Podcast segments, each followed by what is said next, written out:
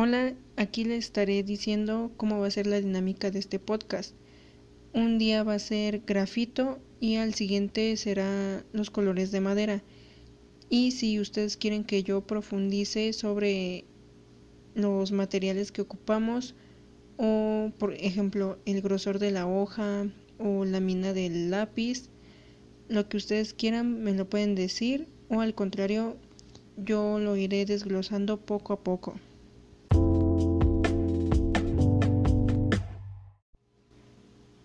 Hola, yo te voy a hablar un poco sobre la diferencia entre los lápices de grafito y un poco sobre la hoja en que trabajamos normalmente. Por ejemplo, en los lápices de grafito, si tú, vas y vas a la, la papelería o donde los consigas o donde tú los encuentres, si tú pides un lápiz de grafito te van a decir que de cuál. Si normalmente lo ocupas para la escuela, utilizamos el 2, que sería el CH, o por el contrario, te van a decir, no, es que tengo del H o B. Aquí lo que se nos hace referencia es que la gama de H es más tenue y la gama de B es mucho más fuerte a la hora de colorear o escribir.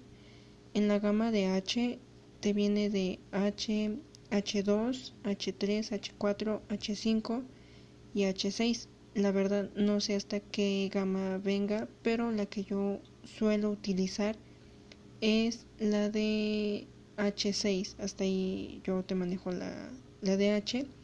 Y por el contrario, la B viene de igual forma B, B2, B3, B4, B5.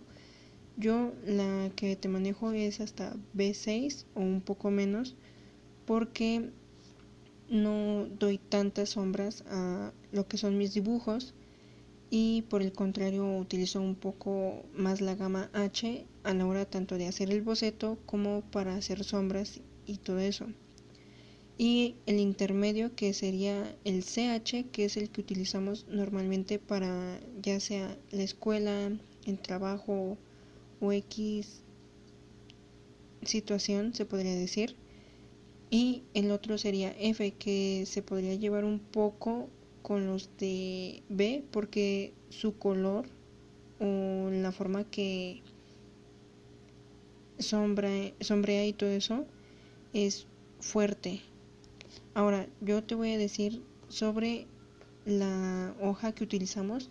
Yo utilizo hoja opalina tipo cartulina, no sé de cuántos gramos, pero normalmente voy y pido hojas opalinas y ya me dicen si de cierta manera o bueno, de, hay de colores de las hojas opalinas, pero normalmente yo lo que ocupo es blanca y la hoja opalina que yo manejo es lisa, entonces te da una una forma de iluminado un poco más uniforme y no se hacen los típicos granulados que luego se ve a la hora de colorear y todo eso.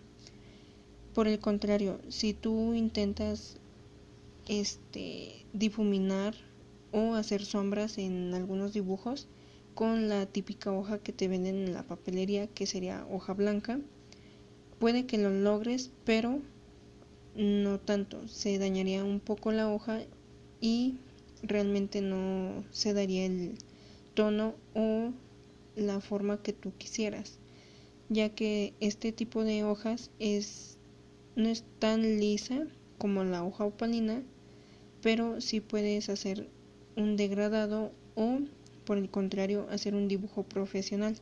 Claro, siempre dicen, no, es que los dibujantes que dibujan realismo, pinturas y todo eso, es por el material que ocupan o X cosa. No, la verdad es que el dibujante se hace a lo que él tiene. Por ejemplo, tú puedes tomar un simple lápiz de H2 y hacer sombras, hacer un dibujo muy bueno, pero siempre y cuando tú sepas manejar este tipo de lápices. Por ejemplo, si yo ocupo un H2 para hacer sombras muy fuertes o muy claras, por ejemplo, en las fuertes tengo que hacer más presión y pasar mucho más. Y ya sea difuminar, volver a pasar el lápiz y así. O por el contrario, si es hacer una sombra muy clara o un reflejo, tendría que hacer menos presión en el lápiz y ya sea borrar un poco o utilizar menos ese tipo de lápices o bajar la intensidad del lápiz, ya sea una de esas dos.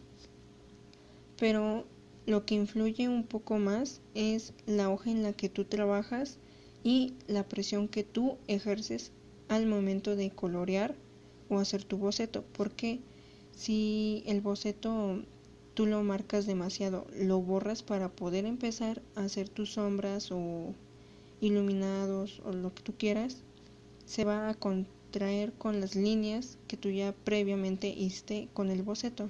Entonces hay que controlar la presión y ver qué tipo de hoja favorece a lo que tú quieres realizar a la hora de dibujar, colorear o lo que sea. De igual forma con los lápices de colores.